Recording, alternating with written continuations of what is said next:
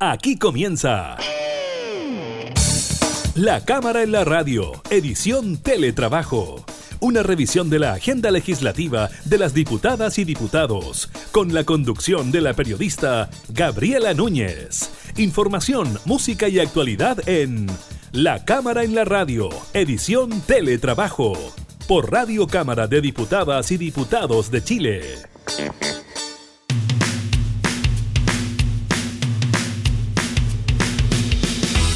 Hola, ¿qué tal? ¿Cómo están? Bienvenidos a un nuevo programa de la Cámara en la Radio. Estamos acompañándolos en estos momentos de cuarentena por las que atraviesa nuestro país. En el programa del día de hoy estaremos revisando precisamente el último balance del MinSal en cuanto al número de casos nuevos, en cuanto a los contagiados, número de fallecidos. También estaremos hablando de las proyecciones que hacen los expertos sobre un posible rebrote de COVID o alza en los casos de COVID para mediados del mes de agosto y también las indicaciones que dan las AFP para el retiro de fondos del 10% que comienza este jueves. Iniciamos la cámara y la radio en teletrabajo.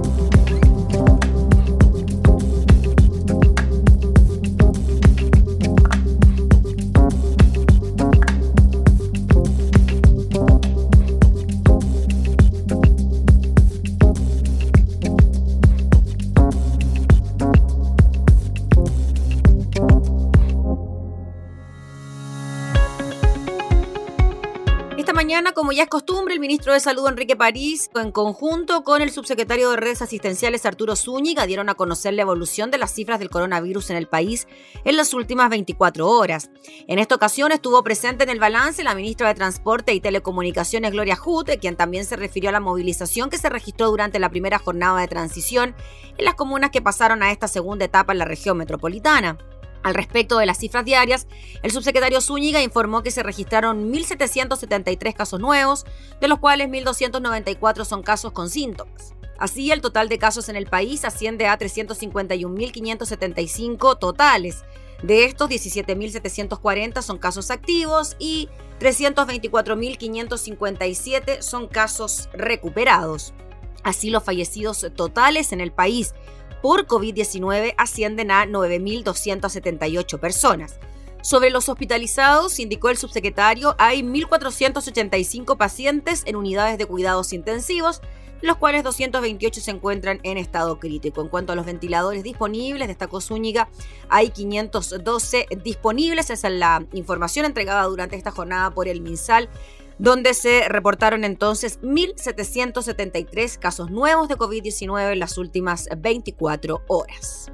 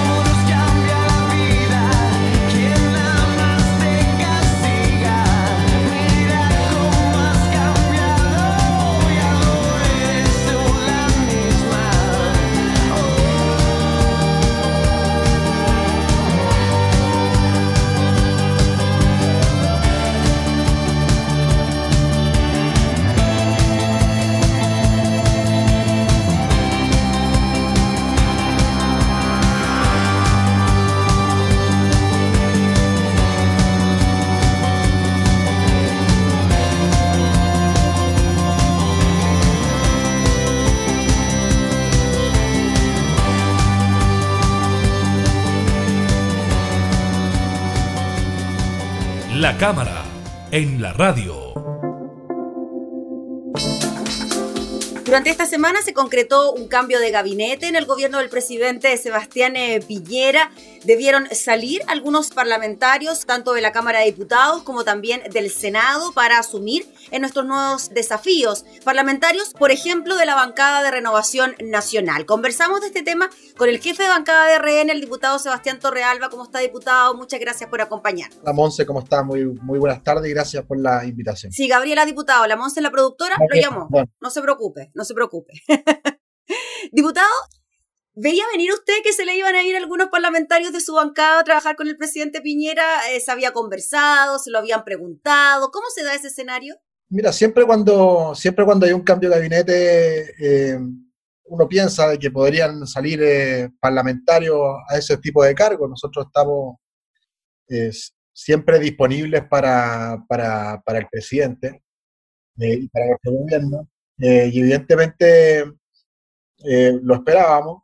Eh, ya sabía, ya sabía un poco eh, rumoreado en los, en los cambios de gabinete anteriores, eh, y creo que esta vez cae todo el tonelaje político de Renovación Nacional, cae en, la moneda, y me parece que el presidente tomó una buena decisión sin perjuicio que evidentemente a muchos no- nos apena y no, no la salida, por ejemplo, del ministro Alberto Espina o del ministro Blumel, eh, a quienes queríamos mucho, que hicieron mucho por nuestro, eh, por nuestro país y por el gobierno, pero siempre los cambios son, son para mejor y creo que, eh, como te dije en un principio, cayó el tonelaje político de renovación dentro de la moneda y a mí me parece que eso es una, es una buena señal. Sí, incluso con la salida del eh, presidente de Renovación Nacional, el exdiputado Mario Desbordes asumiendo en eh, defensa. ¿Cómo vio usted ese cambio, esa modificación, considerando que, claro, que era un presidente de partido, que en algunos momentos había manifestado contrario a algunas políticas del gobierno,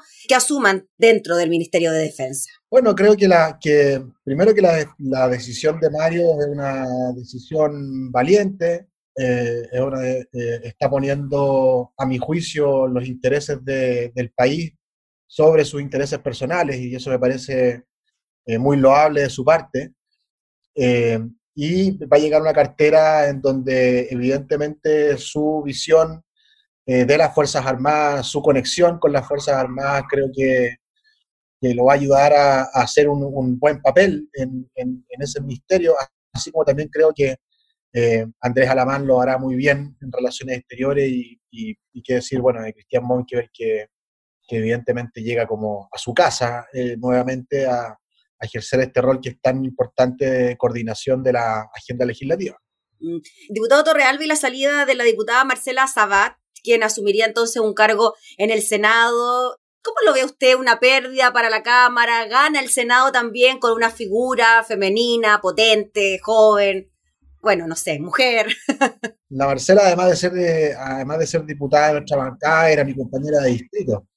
Eh, y por lo tanto, eh, triste por eso, porque se me va una, una compañera con quien trabajamos de buena forma durante eh, dos años eh, y que ella, por lo demás, me ayudó mucho a mí en, en- en- en mi campaña. Le tengo eterno agradecimiento a ella. Eh, pero creo que, creo que el, que el Senado también va a ganar mucho con su visión, tiene una visión moderna de la política, eh, tiene una visión un poco más transversal también de, los, de los desafíos eh, políticos, eh, y creo que le va a agregar valor de todas maneras al Senado, y, tiene una pega importante porque tiene que reemplazar a un panzer de, Renovación, como Andrea Lamán, y por lo tanto tiene, tiene mucha pega que hacer para, para, para finalmente ser un aporte en, en esa bancada. Diputado Torrealba, sabemos que la salida de parlamentarios del Congreso no es algo solo de este gobierno, sino que se inició anteriormente en gobiernos de otras tendencias políticas también. Pero ¿qué le parece o cómo toma usted esa crítica que dice, bueno, ¿y qué pasa con los electores que en oportunidades votaron por este parlamentario y que finalmente sale de su representación en el Congreso? Mira, como te dije en un, en, un principio, los que estamos en lo público estamos siempre dispuestos a, tomar desafíos eh, eh, en, distintas, en distintas posiciones. Eh, pero la verdad que cuando te llama el presidente de la República, creo que, es un desafío país y por lo tanto uno no se puede negar a, a, eso. Yo creo que a cualquiera de nosotros que nos llamara al presidente sería muy difícil decirle que no. Eh, pero, pero no creo que sea una deslealtad con los, con los electores, sino que es un compromiso con el país. Eh, y van a llegar reemplazantes a, a, la Cámara y al Senado que evidentemente van a hacer bien su trabajo y que van a reemplazar de buena forma a los que se están viendo. Diputado Torrealba, se confirma que el concejal del operado Camilo Morán asumiría en la Cámara en reemplazo de Mario Despordes y Tomás Fuentes asumiría en el puesto de Marcela Sabat. Eso es lo que se conversó ayer en la mesa de nuestro partido. Eh, a, mí me, a mí me gusta, soy de aquellos que eh, dicen ver para creer, es decir, que cuando estén jurados ya en la Cámara eh, uno, podrá, uno podrá emitir una opinión con respecto a eso usted sabe que en política pueden pasar muchas cosas en un día, no creo que vaya a pasar nada con ellos, pero, pero vamos a dar nuestra opinión sobre ellos cuando lleguen a la Cámara. ¿Y cree que se tiene que agilizar la decisión de la UDI de nombrar a los reemplazantes del senador Víctor Pérez, del diputado Belolio? Ojalá, lo antes posible, porque tenemos votaciones importantes, no podemos perder ningún voto, eh, y ojalá se tomen las decisiones lo más rápido posible. Nosotros tomamos esa decisión como, como partido, yo no estuve en esa decisión en específico, pero pero, pero se tomó dada la premura de los, de los desafíos que vienen. Ya tenemos el jueves eh, votaciones importantes y la otra semana también todo lo que tiene que ver con reactivación, clase media, son cosas que tenemos que, que ir sacando del Congreso y no podemos eh, dar ventajas con respecto a los votos. En definitiva, diputado Torrealba, el cambio de gabinete, ¿cómo lo ve usted? ¿Como un ordenamiento dentro de Chile Vamos? como una señal también frente a lo que se viene de cara al plebiscito. ¿Cómo ve usted este cambio? ¿Cómo lo calificaría? Creo que es una nueva etapa, eh, un nuevo, una, una, nueva forma de, de, relacionarnos en Chile Vamos.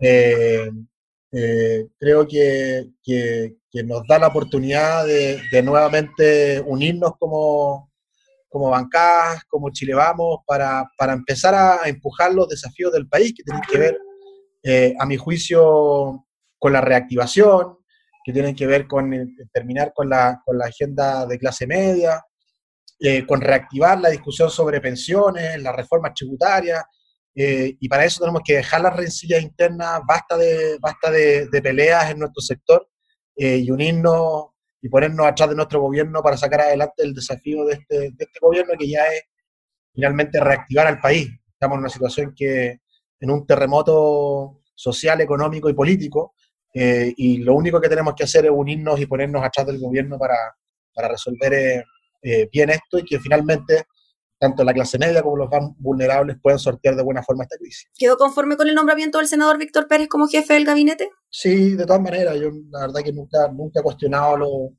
las decisiones del presidente, eh, por algo habrá tomado esa decisión, Víctor Pérez tiene una tremenda trayectoria política, conocimiento de, conocimiento de lo público y por lo tanto creo que lo, creo que lo va a hacer bien.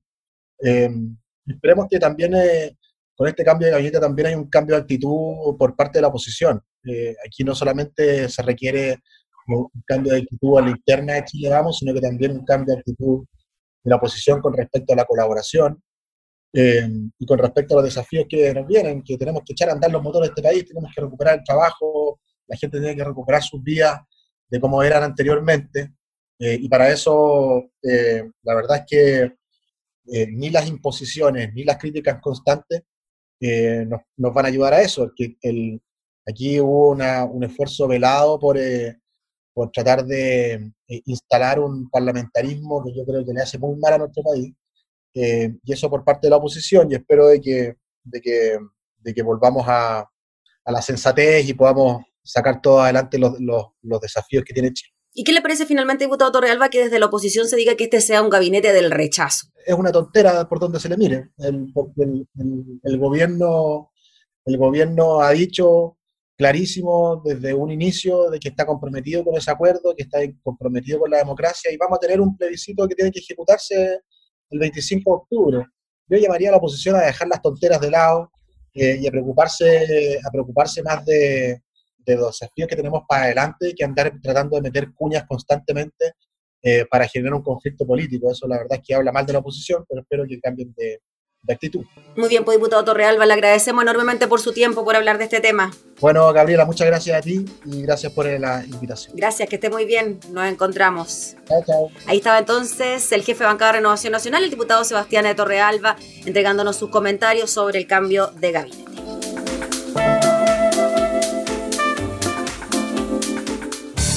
Estás escuchando La Cámara en la Radio, edición Teletrabajo, con la conducción de la periodista Gabriela Núñez.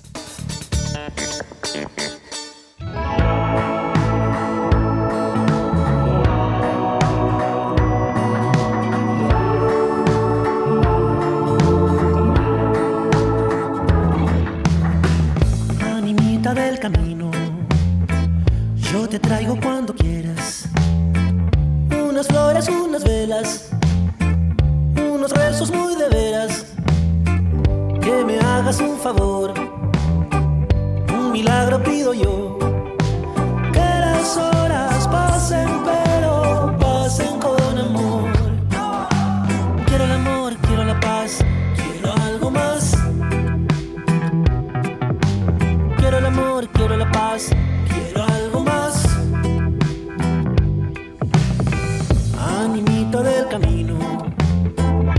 te rezo los domingos y me voy muy bien vestido para conversar contigo.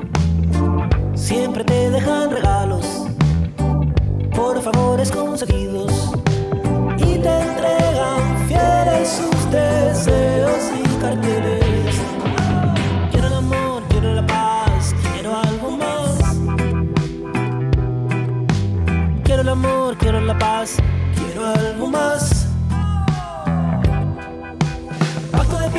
serte fiel,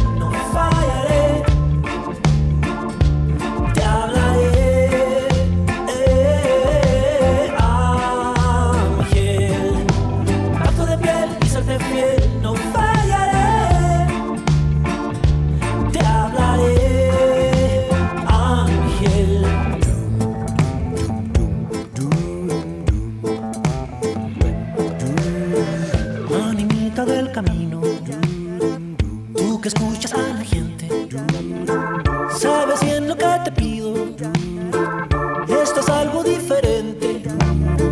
Mueve todos tus contactos en la corte de los santos que intercedan como puedan. Yo les debo algo. Quiero el amor, quiero la paz, quiero algo más.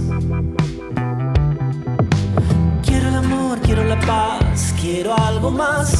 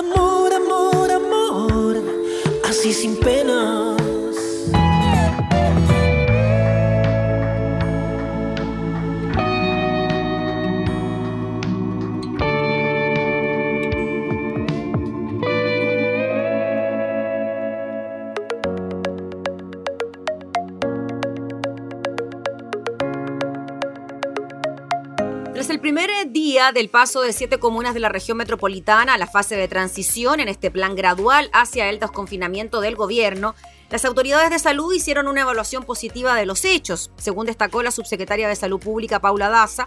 Si bien se registró un aumento de la circulación, las personas no se conglomeraron. Llevamos 24 horas con esta primera medida, el balance fue hoy por la mañana y la evaluación es positiva. Queremos decir que las personas han tenido en general un buen eh, comportamiento, indicó, tales como el uso de la mascarilla y manteniendo el distanciamiento físico. Tenemos que ser precavidos. Segundo el informe que nos dio el Ministerio de Transporte, hubo un aumento de circulaciones, pero afortunadamente las personas no se conglomeraron. Hubo lugares en donde las personas mantuvieron el distanciamiento físico y también el autocuidado. En esta misma línea, el subsecretario de redes Arturo Zúñiga destacó que si bien se registró un aumento de circulación dentro de las mismas comunas que entraron a transición, esto no es al nivel de antes de declarada la cuarentena. En esta misma línea es que los expertos prevén un alza de casos COVID-19 hasta mediados del mes de agosto. Los primeros contagios ocurrirían entre 5 y 7 días, pero se conocerían más tarde por demoras en los test. Según el MinSal, los casos diarios llevan cinco días en baja sostenida y la positividad cayó a un 10,6% en el país. De todas maneras, lo que han dicho las autoridades, el ministro de Salud, es que si hay que volver atrás, volveremos atrás. Todos tenemos conciencia de que en muchos países han ocurrido rebrotes. Ayer, en el primer día de la apertura, los vecinos salieron a la calle, recorrieron plazas, reabrió el comercio no esencial. Todo mientras las autoridades sanitarias destacaban la tasa más baja de positividad en el país, de un 10,6% y cinco días consecutivos de contagios a la baja. Pero la reactivación de zonas altamente pobladas en una región que durante la jornada ayer registró 658 contagios, preocupa a los expertos que siguen el curso de la pandemia especialmente a quienes opinan que la primera ola aún no han sido controladas. Las críticas llegaron, por ejemplo, desde el jefe de la UCI de la clínica Indisa, Sebastián Ugarte, quien fue invitado a la vocería diaria para reforzar junto al ministro París el llamado al autocuidado, y allí se requirió su opinión frente al desconfinamiento. Tengo una postura más cauta, efectivamente considero que es apresurado, pero es una medida que ella es una realidad. Mientras el salubrista y médico internista del Sotero del Río, Juan Carlos Said, plantea que este brote no ha terminado, todavía tenemos una positividad del 10%, mientras que la OMS habla de positividad máxima del 5%, con estabilidad por dos semanas para pensar en reaperturas. A lo que nos exponemos es que en vez de consolidar el descenso, tengamos un rebrote sobre este que aún termina. Para el especialista, las próximas dos semanas, coincidiendo con la fase de incubación del virus, serán claves para ver los efectos de la fase de transición en la zona que inició el desconfinamiento y añade que mientras no se logre trazar a potenciales contagios en el transporte público, que se posiciona como uno de los lugares con mayor riesgo, dado el hacinamiento, no hay manera de contener la diseminación. Por su parte, el investigador y matemático de la Universidad de Chile, Jorge Pérez, comenta que con toda seguridad en dos semanas más se registrará al menos una leve alza en los casos. Pérez explica que una vez que observas esto ya no puedes cambiarlo en las siguientes dos semanas. Por eso es tan importante ser cauto.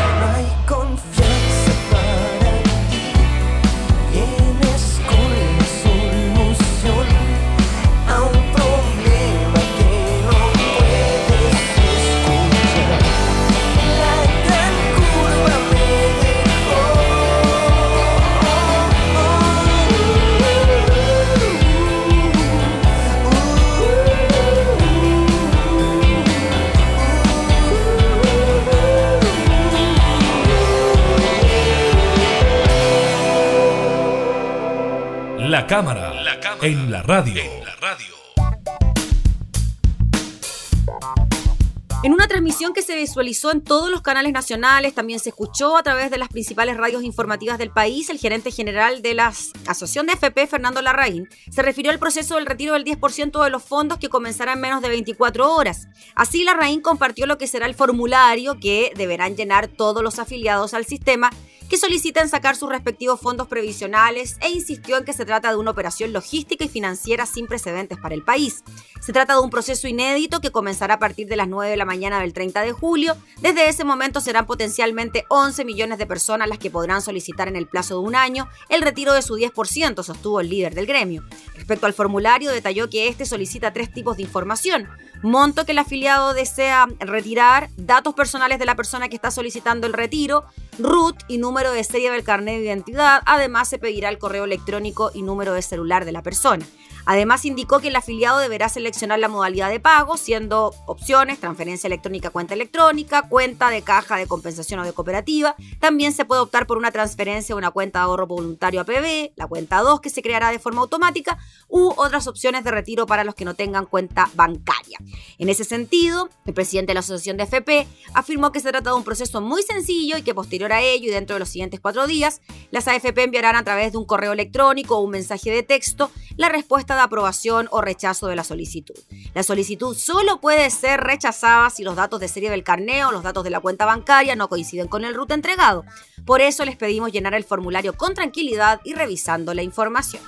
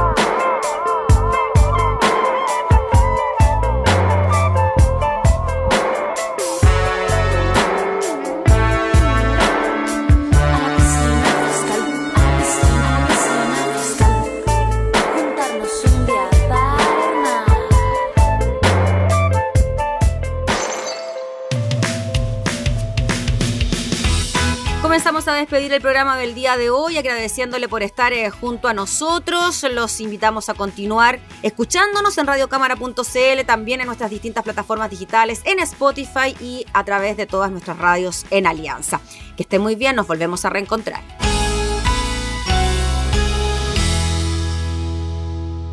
Hemos presentado La Cámara en la Radio, edición Teletrabajo una revisión de la agenda legislativa de las diputadas y diputados, con la conducción de la periodista Gabriela Núñez. Información, música y actualidad en La Cámara en la Radio, edición Teletrabajo, en Radio Cámara de Diputadas y Diputados de Chile. Hoy más que nunca, acercando las leyes.